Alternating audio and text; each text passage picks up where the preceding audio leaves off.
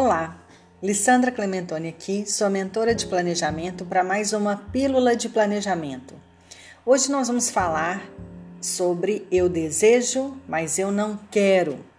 Mas como assim? Eu desejo, mas eu não quero. Na verdade, o que eu vou falar com vocês é sobre a diferença entre desejo e intenção.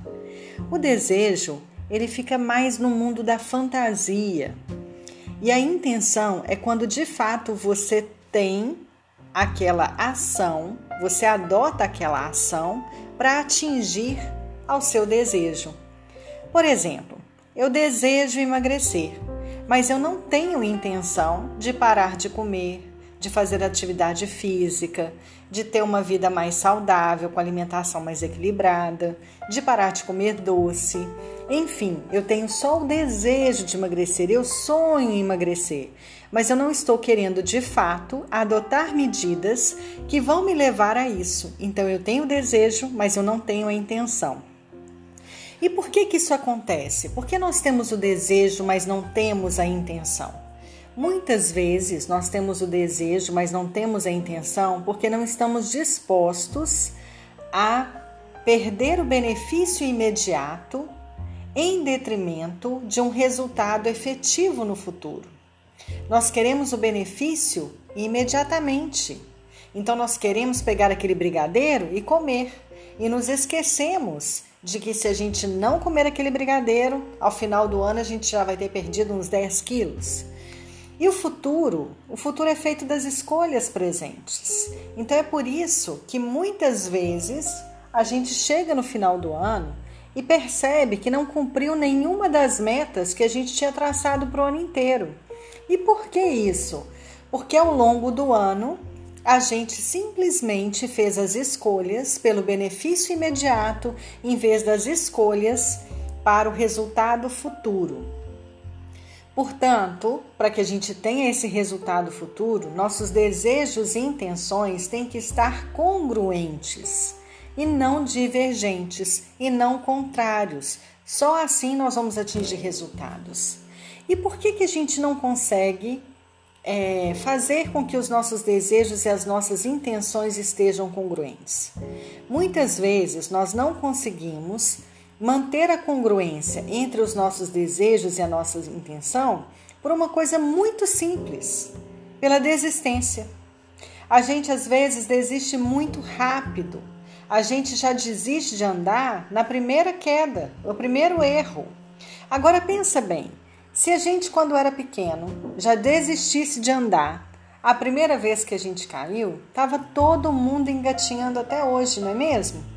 Então a primeira coisa é isso, é a desistência rápida. A outra razão é que nem sempre a motivação do nosso desejo, ela é uma motivação nossa, uma motivação legítima, real. Muitas vezes essa motivação é só uma necessidade de estar é, pertencente, de se sentir pertencente a um meio social. Por exemplo, o próprio caso de emagrecer. Muitas vezes, muitas pessoas podem pensar que ser magro é que ser bonito, ser magro é que ser saudável, ser magro é que vai trazer status. Mas ele não tem a real intenção dentro dele, ele só tem um desejo para atender a uma sociedade. Então, isso também gera a incongruência entre desejos e intenções.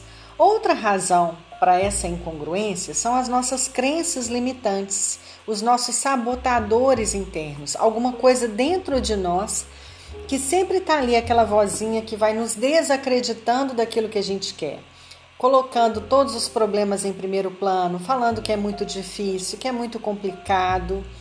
Isso também faz com que a gente tenha somente nutra o desejo e não tenha uma real intenção. Mais uma razão: fazer as coisas no automático e de forma inconsciente. Que é aquilo que eu falo sempre, é deixar o dia a dia levar a gente, as circunstâncias tomarem conta da nossa vida e das nossas decisões. É a gente não parar para pensar o fazer, é a gente fazendo as coisas no automático. Isso também gera desejos e intenções incongruentes. Por quê? Porque eu vou deixar de fazer aquilo que é importante para fazer o que a demanda está me trazendo naquele momento, para apagar incêndios, e deixo de ter aquela, aquele foco no resultado futuro que eu quero. E por fim, um último e não menos importante e não menos importante razão dessa incongruência é a falta de um método para se chegar a um resultado, é não ter um objetivo claro.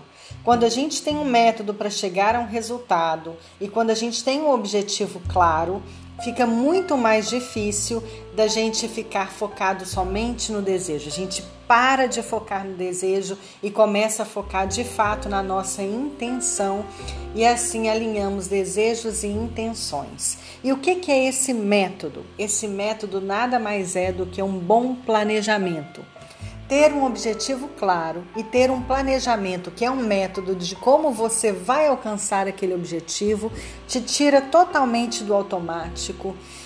Mantém você com um foco constante, com uma constância de propósitos, então você não vai desistir na primeira derrota, na primeira queda. Você não vai deixar com que essas crenças limitantes sejam mais, mais altas, maiores, mais fortes do que a sua intenção de realizar e você sai do piloto automático e começa a agir de forma estruturada para chegar no resultado.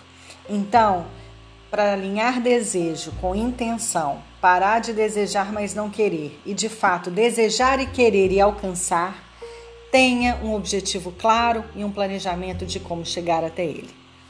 Essa foi a pílula do planejamento de hoje. Eu fico por aqui e até mais. Um grande abraço para você.